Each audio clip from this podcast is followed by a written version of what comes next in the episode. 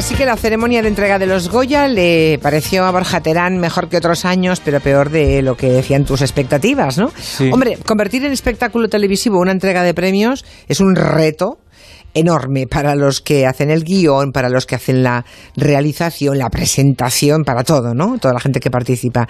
Porque son espectáculos muy largos, Sí. irregulares, y luego, claro, es que luego la crítica del día después, ¿qué haríamos si no criticáramos y despellejáramos a todo el Claro. mundo el día después, ¿no? Y como nos gusta tanto odiar, odiamos por encima de nuestras posibilidades. Entonces la, la gala de los Goya es el- la diana perfecta. Bueno, ¿no? ese pim pam pum, claro, pero es Eh. que yo ya me, me harta esto ya, de verdad, ¿eh? Ya, fíjate, y Buenafuente protagonizó una, una de las mejores galas, la de 2010, que fue una de las más redondas. Entonces este año mm, Silvia Abril y Buenafuente tenían las expectativas muy altas. Pero han gustado a la gente. Yo creo que han sido, ha sido una de las galas más queribles, por lo menos los presentadores. Sí, yo creo que han hecho, yo no sé, lo, lo hicieron con un cierto ritmo, ¿no? Sí, Eh, no hubo tiempos muertos y Mm. bueno, fue sobrio, con toques divertidos, hubo momentos que nos reímos y a mí me pareció muy correcta, de verdad, mucho. Le- Les vi un poco eh, contenidos. Sí, yo también. Fíjate, a mí el monólogo inicial esperaba un poco más chispeante. Lo- Sabes que los Goya pesan mucho. Entonces, tenemos ese miedo al que dirán a veces que incluso dos grandes cómicos como Buenafuente y Silvia Abril estaban ahí todavía un poco apretados, ¿no? Pero luego se fueron soltando, se fueron soltando durante la noche y fueron creciendo e hicieron esto que, hacen muy bien de reírse de sí mismos, como sucedió con, con este audio primero. Telita, telita con la gala. Madre mía. El co- matrimonio Buenafuente Abril presentando, anda que Madre no. mía, qué mayor está ella. Se ha tocado, ¿eh? Se ha tocado. Ella se ha tocado, pero no se ha operado. Mm. En cambio, él sí que se tendría que operar, ¿eh? ¿Has visto que se le descuelga la cara? Se parece un bulldog. Fa, yo no podría estar jamás con un hombre así. Ya. Bueno, y, y- el inicio de la gala, ¿qué te ha parecido? La típica peliculita, ¿sabes? Con los cameos de los artistas. Mm. Eso ya se ha hecho, sí, ya se ha hecho. Y ese monólogo Bueno. llenito de bromitas a todas Bueno. las películas. Uy, ¿Sabes qué te digo? Calla, calla. Calla, que esto se arregla.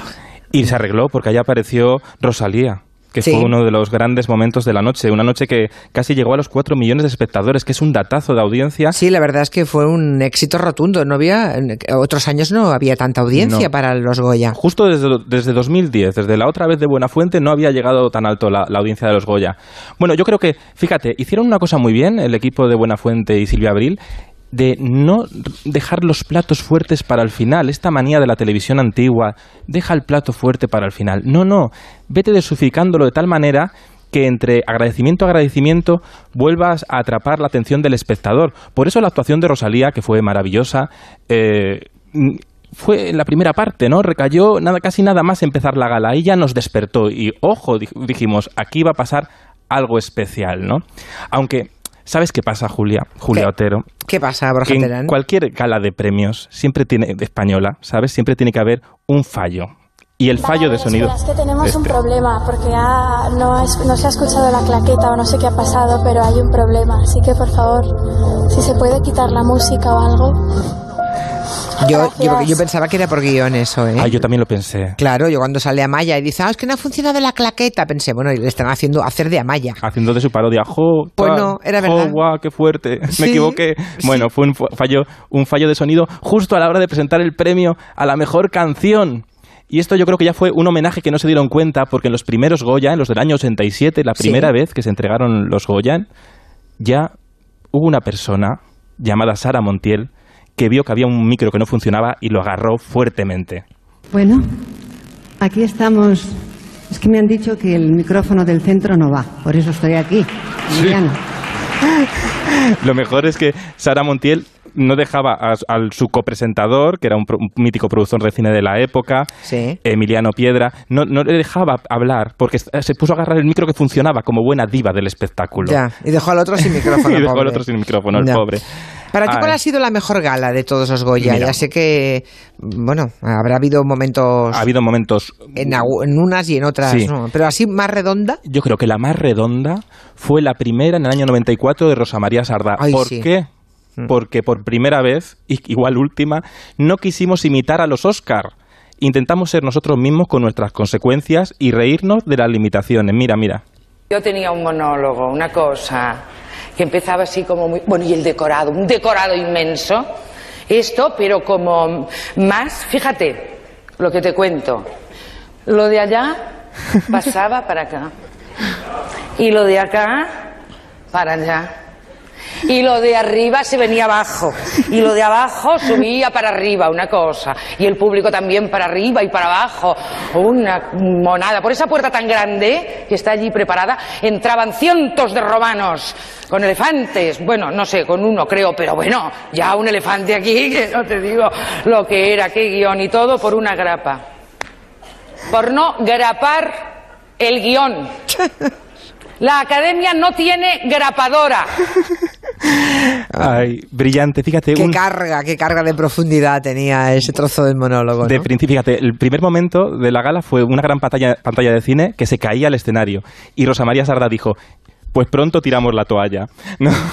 Entonces, era el, el- el gran centro de exposiciones, del gran palacio de exposiciones de la Castellana de Madrid, completamente vacío y ella llenando con su instinto del espectáculo y con un buen guion. El, el es- el escenario, la- el prime time e incluso riéndose del cine español con la corrosión que merece una gala de estas características. ¿Cuántas historias, cuántas posguerras? Una cada año, por lo menos. ¿A que sí? Miles y cientos de kilómetros de película. Tengo aquí un dato, más de mil kilómetros de película. Como para hacer una autopista, digo yo, desde aquí hasta París y te pasas, ¿eh? Y en esa preciosa autopista del cine encuentras a Resines, a Maribel Verdú, a Victoria Abril, a Imanol Arias y luego a Resines, más adelante también, y, y a Maribel Verdú, y a, y a Imanol Arias, y a Victoria Abril, y Resines.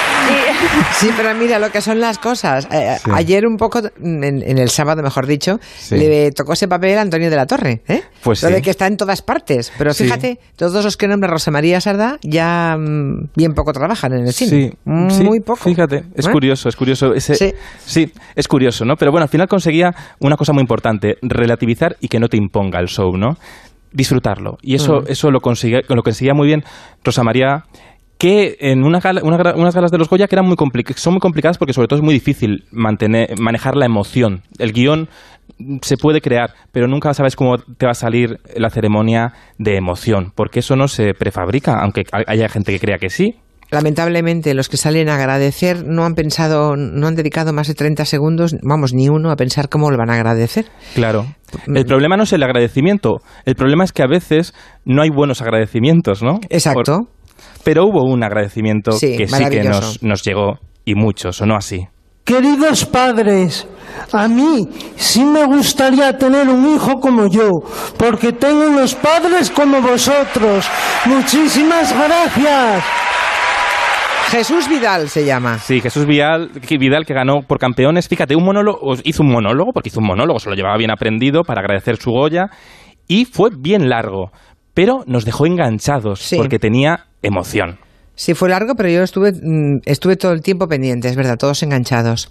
Y Chicho, Y Chicho, que no pudo ir a la ceremonia. No pudo ir a la ceremonia porque ha tenido una pequeña operación de un marcapasos hace dos meses.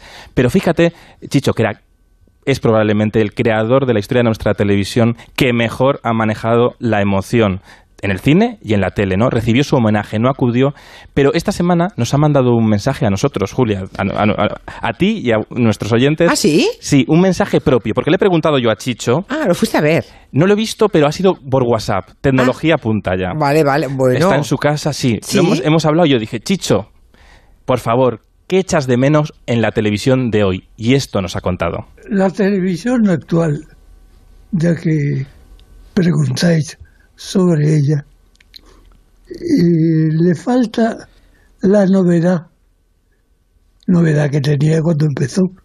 Y lógicamente eh, los programas, unos y otros, van repitiéndose o pareciéndose. Y eh, en ese parecido pierden interés. Hacer un programa de televisión con garra es muy difícil, pero todos los que hacemos televisión procuramos atraer al televidente. Ojalá no se pierda ese ya menor atractivo que tiene nuestra obra. Ay, fíjate, él dice, no se pierda ese ya menor atractivo que tiene nuestra obra. Yo ahí no estoy de acuerdo porque su obra tiene mucho para analizar y seguir aprendiendo. Siempre que ves un programa suyo aprendes algo nuevo tan importante, ¿no? Pero sí que tiene, tiene toda la razón, como siempre, de, en esto que dice de la televisión actual, le falta la novedad tan importante, pillar desprevenido al espectador. Eh, me gustó mucho cómo hicieron el premio, cómo se entregó el premio Goya de honor a, digamos, Sí. a falta de Chicho, que salieran todos los directores que en el cine español alguna vez han hecho el cine de, o de terror o de ciencia ficción o, em, bueno, Sí. me, me pareció, lo hicieron bien dentro de todo, unos mejor que otros, porque unos son Era mejores difícil, actores ¿eh? que Porque otros. claro, tenían que leer mucho texto y son directores, no son presentadores. Son directores, pero hay alguno que tienen que tienen madera de presentador o madera de actor, otros no. Otros- de la Iglesia. Alex de la Iglesia es Mm. pura comunicación. Amenábar, que también estaba, se lió un poco al principio, así como Sí. yo en la radio. Sí, estaba un poco, sí, un poco tenso. Y Oye, para acabar, Oye, que nos ha mandado Chicho. En la radio no hay, no- no hay que saludar, pero a Chicho le dejamos Ah, venga. que nos ha mandado un saludo. a ver. A Julia Otero, por supuesto, y a Borja Terán, mi agradecimiento. Un fuerte abrazo. Oh, Ay. eh, un abrazo enorme de vuelta para el maestro Chicho Ibáñez Serrador. A mí, Bueno, a mí me ha añadido para quedar bien, pero era para ti el, el saludo. Por educación ha dicho, voy a poner al otro también.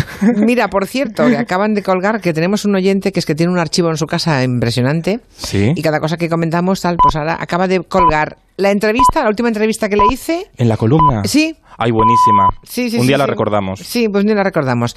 Eh, Borja, hasta la semana que viene. la semana que viene, un abrazo Adiós. fuerte. Las seis, las cinco en Canarias. Noticias.